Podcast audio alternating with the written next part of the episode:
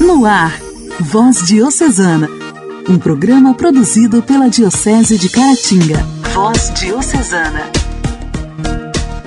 Amados ouvintes, a paz de Cristo! Está começando o nosso Voz Diocesana, programa produzido pela Diocese de Caratinga. Um grande abraço a cada um de vocês em sintonia. Quero dizer que é uma honra te fazer companhia no seu lar, no seu carro, no seu trabalho. Desejo que o seu dia seja de muitas bênçãos, paz, realizações. Voz Diocesana. Voz Diocesana. Um programa produzido pela Diocese de Caratinga. Celebramos neste dia a santidade de um grande santo da nossa igreja, o qual foi digno de ser intitulado de Grande, Santo Alberto Magno. Nasceu na Alemanha em 1206, numa família militar que desejava para Alberto a carreira militar ou administrativa. Partiu muito jovem para a Itália, em Pádua, dedicando-se aos estudos das chamadas artes liberais: gramática, retórica, dialética, aritmética, geometria, astronomia e música, ou seja, manifestando interesse pelas ciências naturais. Após sua ordenação sacerdotal, seus superiores destinaram-no ao ensino em vários centros de estudos teológicos. Suas qualidades intelectuais permitiram-lhe aperfeiçoamento nos estudos de teologia na universidade mais célebre desta época, a de Paris. A partir de então, Alberto dedicou-se à atividade de escritor. No ano de 1254, Alberto foi eleito superior da província Teutônia dos Padres Dominicanos, que incluía comunidades distribuídas entre a Europa Central e a do Norte. Alberto distinguiu-se pelo zelo com que exerceu tal ministério, visitando as comunidades e exortando os irmãos à fidelidade, aos ensinamentos e aos exemplos de São Domingos.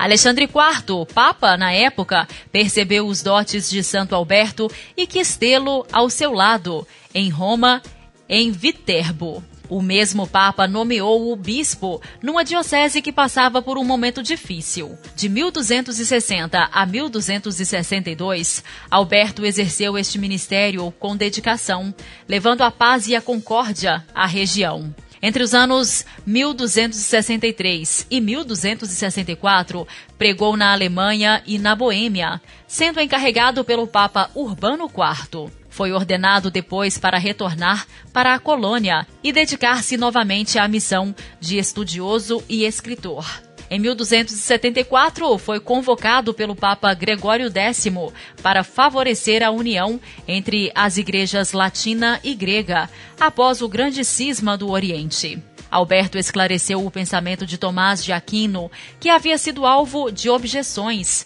e até de condenações injustificáveis. Suas obras escritas encheram 38 grossos volumes e, com o testemunho, impregnou toda a Igreja de santidade e exemplo de quem soube viver com equilíbrio e graça, a fé que não contradiz a razão. Entrou no céu em 1280, após falecer na cela de seu convento na Santa Cruz, na colônia. Foi beatificado em 1622 e canonizado em 1931, quando o Papa Pio XI proclamou-o doutor da Igreja. Dez anos depois, Pio XII declarou-o patrono dos cultores das ciências naturais. Um dos grandes méritos de Santo Alberto foi estudar as obras de Aristóteles, convencido de que tudo aquilo que é racional é compatível com a fé revelada nas Sagradas Escrituras. Santo Alberto contribuiu para a formação de uma filosofia autônoma, distinta da teologia e vinculada pela unidade da verdade. Deste modo, denominou-se, no século XIII, uma clara distinção entre estes dois saberes filosofia e teologia, que cooperam para a descoberta da autêntica vocação do homem. Santo Alberto Magno, rogai por nós. A alegria do Evangelho. Evangelho. Evangelho. Oração, leitura e reflexão. Alegria do Evangelho. O evangelho desta terça-feira será proclamado e refletido por Dom Alberto Taveira, arcebispo de Belém.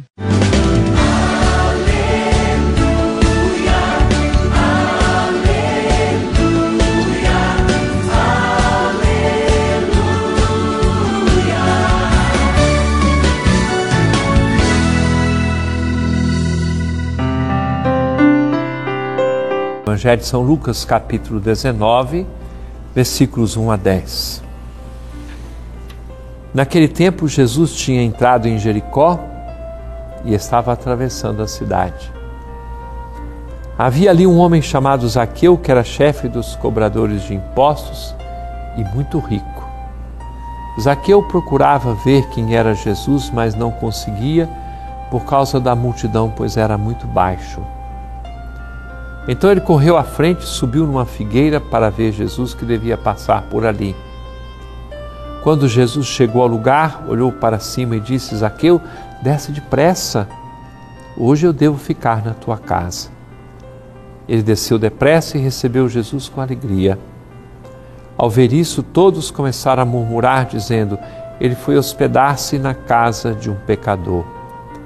Zaqueu ficou de pé e disse ao Senhor: Senhor, eu te dou a metade, dou a metade dos meus bens aos pobres.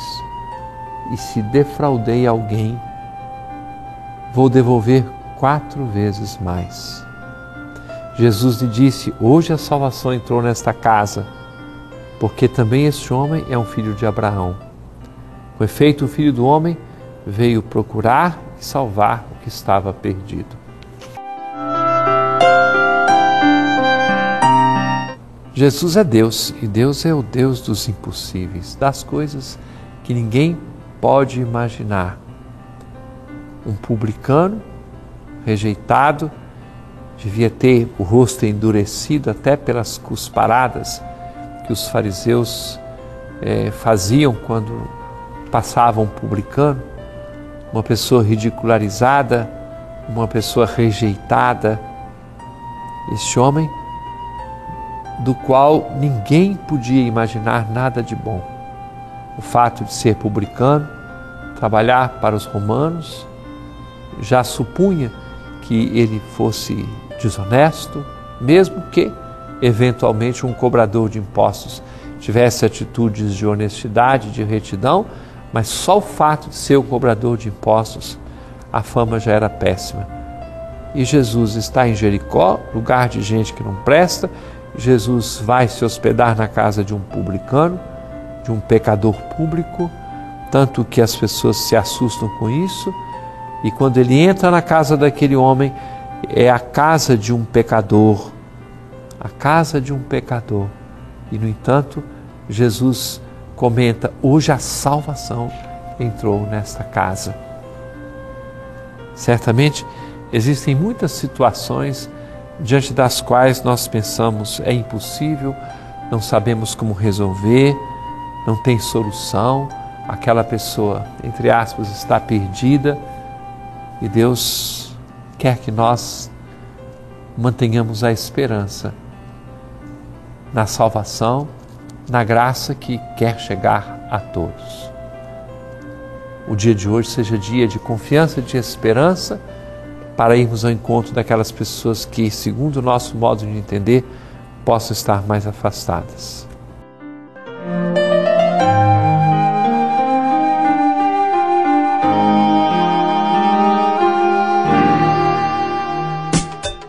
Diálogo Cristão. Temas atuais à luz da fé. Diálogo Cristão. Diálogo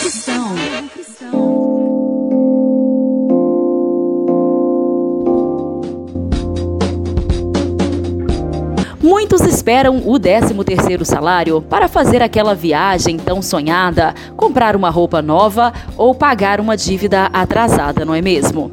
A expectativa é que essa renda extra injete quase 250 bilhões de reais na economia brasileira até dezembro. Esse montante representa quase 2,6% do PIB do país e será pago a mais de 85 milhões de cidadãos.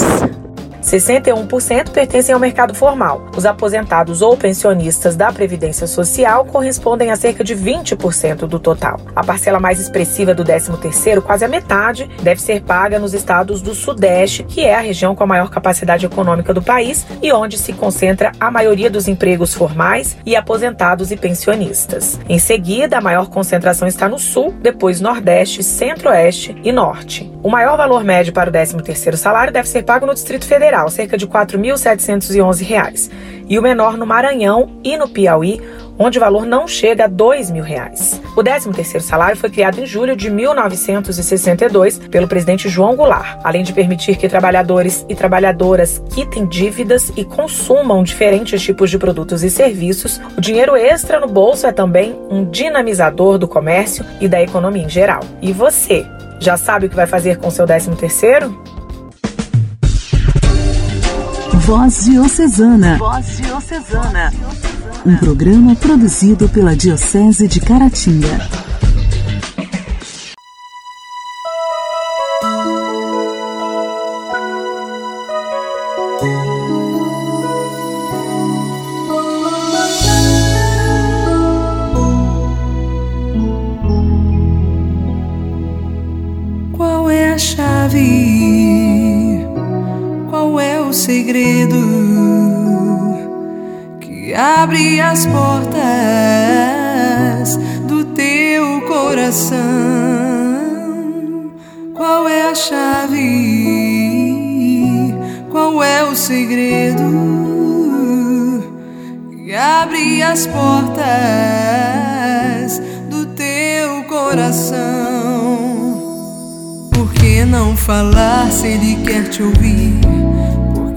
Esconder se ele está aqui?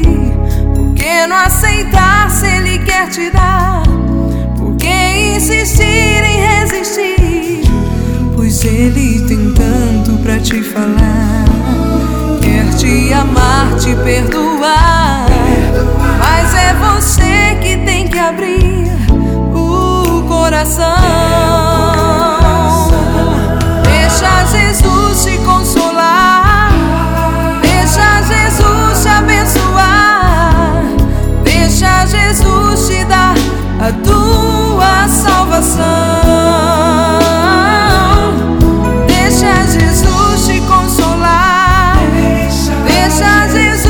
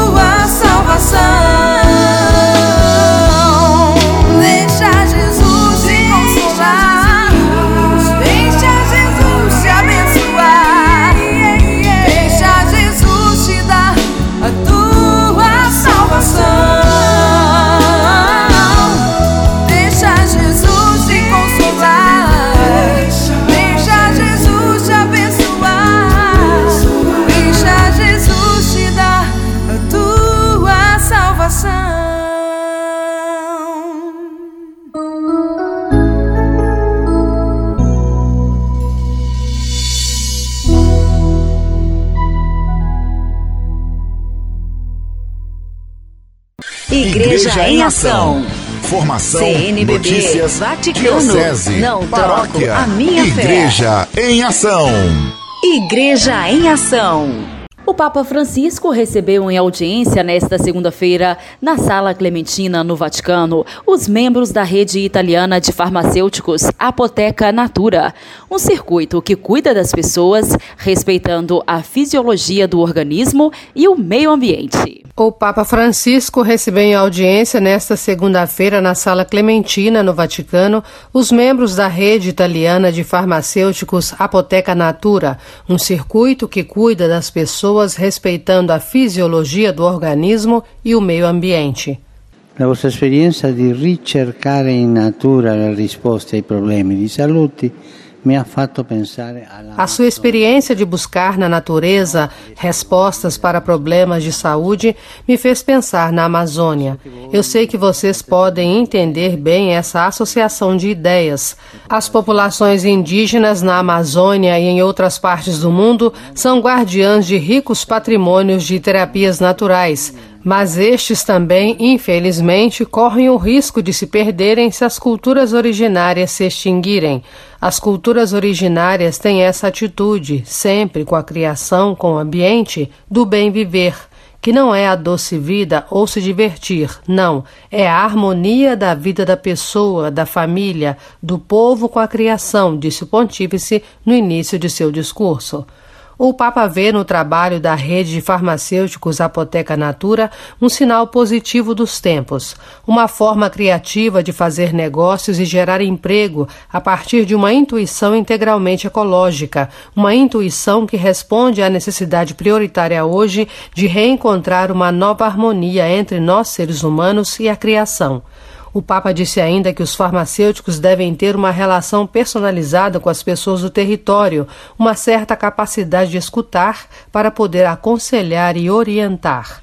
Francisco chamou a atenção a não transcurar a boa qualidade dos serviços de saúde locais, privilegiando a excelência e excluindo as pessoas idosas, com baixa escolaridade e marginalizadas.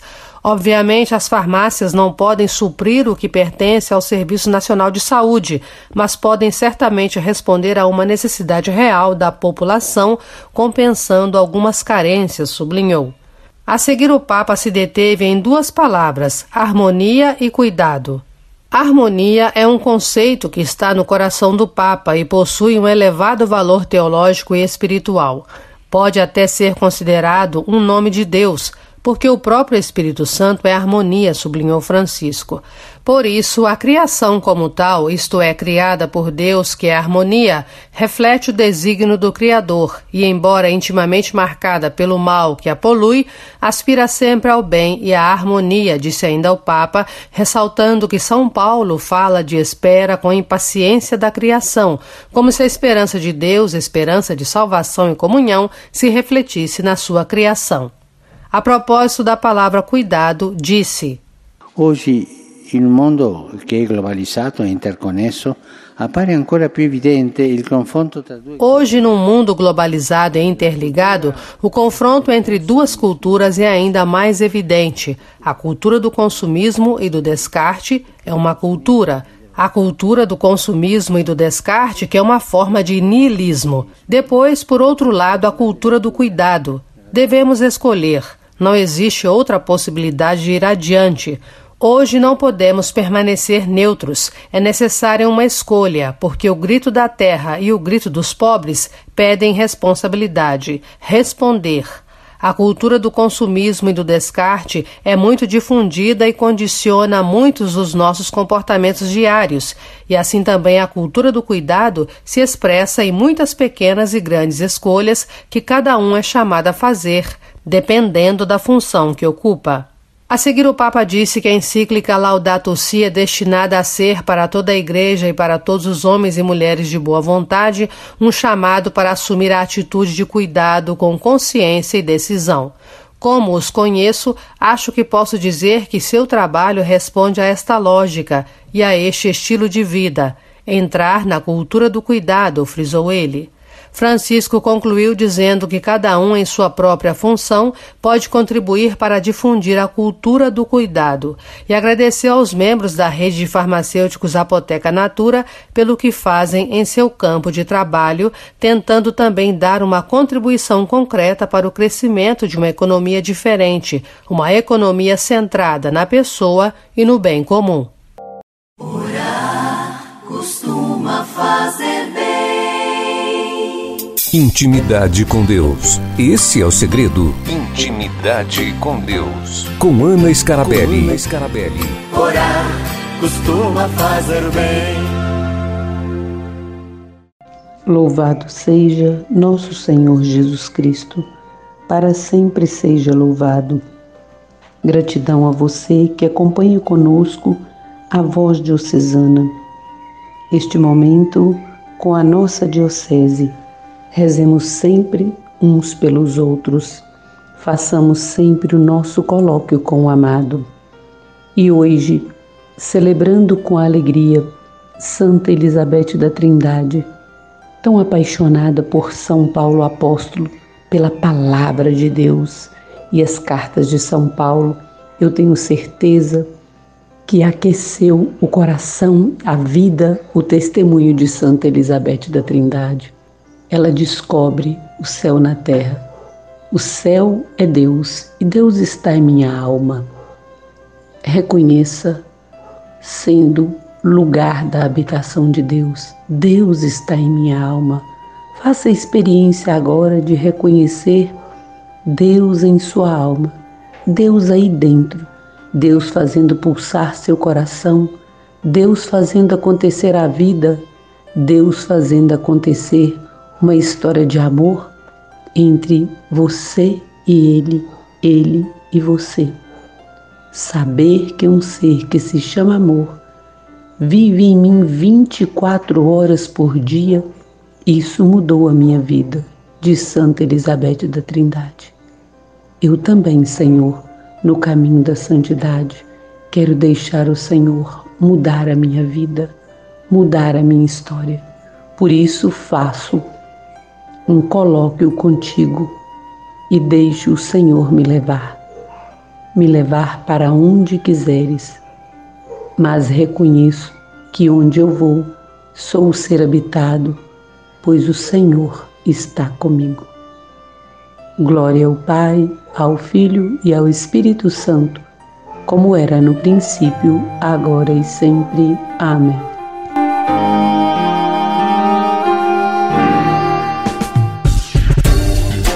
Voz Diocesana. Voz Diocesana. Um programa produzido pela Diocese de Caratinga.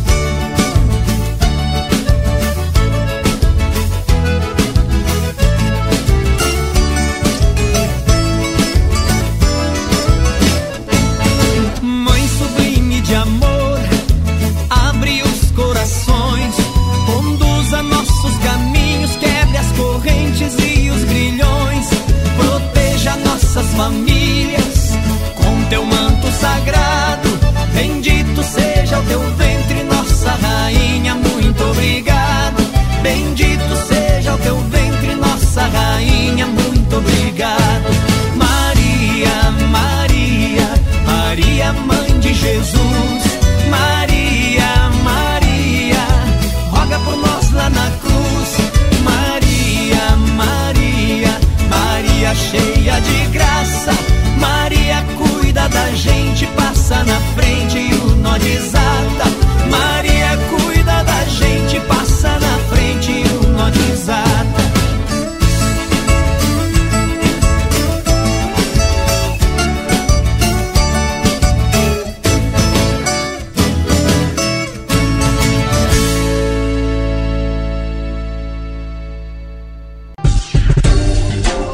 Voz Diocesana. Voz Diocesana.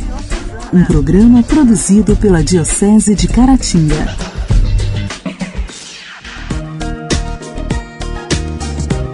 Caros ouvintes do Voz Diocesana, o programa de hoje está chegando ao fim. Espero que tenham gostado. Antes de finalizar, vamos pedir a Deus que nos livre de todo o mal, especialmente aquele disfarçado de bem que nada abale a nossa fé, nem tire nossa alegria de viver. Que nada tire o brilho do nosso sorriso e a força do nosso coração. Amém.